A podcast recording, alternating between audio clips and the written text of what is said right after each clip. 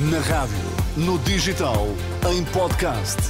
Música para sentir, informação para decidir.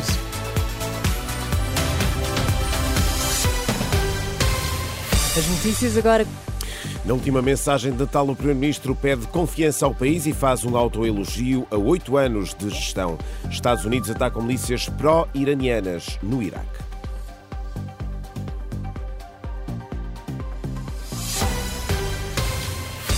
António Costa defende que deixa um país melhor ao cabo de oito anos de governação. Na última mensagem de Natal, antes de deixar o cargo, o primeiro-ministro de missionário considera que o país está preparado para o futuro e dá como exemplo a redução da dívida.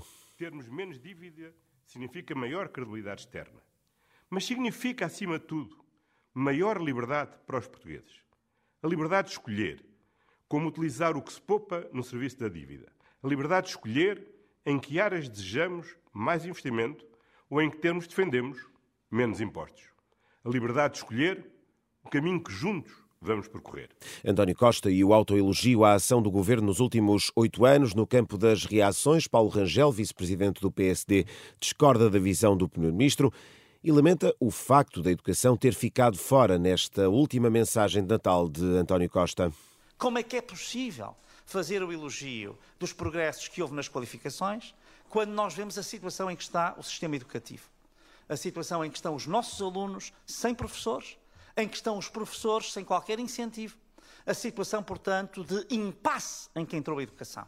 Paulo Rangel e a reação do PSD, o maior partido da oposição à mensagem de Natal do Primeiro-Ministro, a última de António Costa enquanto líder do Executivo. Os Estados Unidos anunciam um ataque contra milícias pró-iranianas no Iraque. Washington anunciou ter atacado três instalações em solo iraquiano, alegadamente utilizadas por milícias pró-iranianas, em resposta a um ataque contra bases norte-americanas em Erbil, no norte do país. O secretário da Defesa norte-americano disse em comunicado que a operação foi uma resposta a uma série de ataques contra pessoal norte-americano no Iraque e na Síria. Há registro de três militares feridos norte-americanos, um dos quais encontra-se em estado crítico. A polícia do Reino Unido está a investigar um alegado ataque contra um deputado do Parlamento Britânico que tem assumido posições pró-Israel. Trata-se de um incêndio que deflagrou no escritório de Mike Freer, um deputado do Partido Conservador que representa os círculos eleitorais de Finchley e Golders Green, uma das maiores comunidades judaicas ortodoxas de Londres. A polícia está a tratar o caso como um ato criminoso. Não há registro de vítimas. A fechar, saiba que não deve ser necessário um guarda-chuva para a passagem de ano. De acordo com as previsões do Instituto do Mar e da Atmosfera, não se espera chuva em grande parte do território. O frio esse vai manter-se. A chuva só deve aparecer no início do próximo fim de semana, mas retira-se até ao fim do ano, como explica a meteorologista Ângela Lourenço. Vamos ter agora o frio ainda, o frio e o nevoeiro.